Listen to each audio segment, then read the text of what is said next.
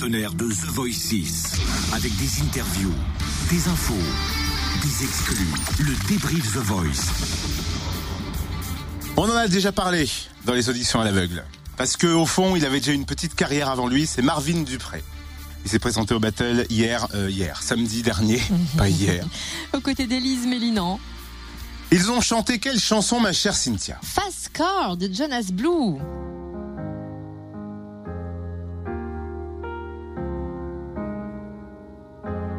A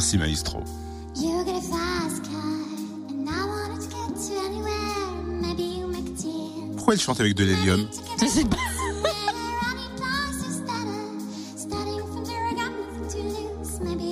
C'est vrai que ça faisait pas très naturel.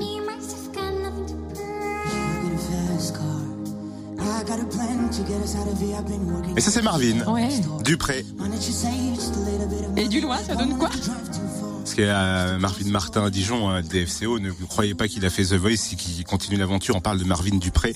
Il s'est arrêté forcément au micro Fréquence Plus après euh, sa Battles et nous en raconte euh, quelques bribes. Je peux me sentir que bien. Évidemment, je suis super content, super content de ce qui s'est déroulé. On avait vraiment bien bossé avec Elise. Et, euh, et j'avais vraiment bien bossé aussi de mon côté. Je suis super content. Je m'étais imaginé ce moment, forcément. On, imagine tous le, bon, euh, la bonne sortie euh, de, des battles. Et euh, non, je suis super content que ça se passe comme ça.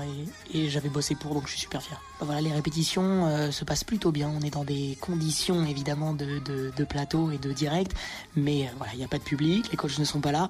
Du coup, je pense que c'est le moment où on peut se lâcher aussi, se permettre des déplacements différents, se permettre des choses et rester concentré, parce que en fait, c'est là où on a nos repères par rapport au plateau, par rapport au, au déplacement.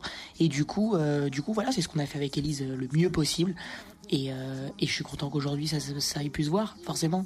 Il a une petite voix quand il, Bah quand ouais. il parle. Alors qu'il a une belle voix grave quand il chante. Heureusement qu'il était là sur cette battle.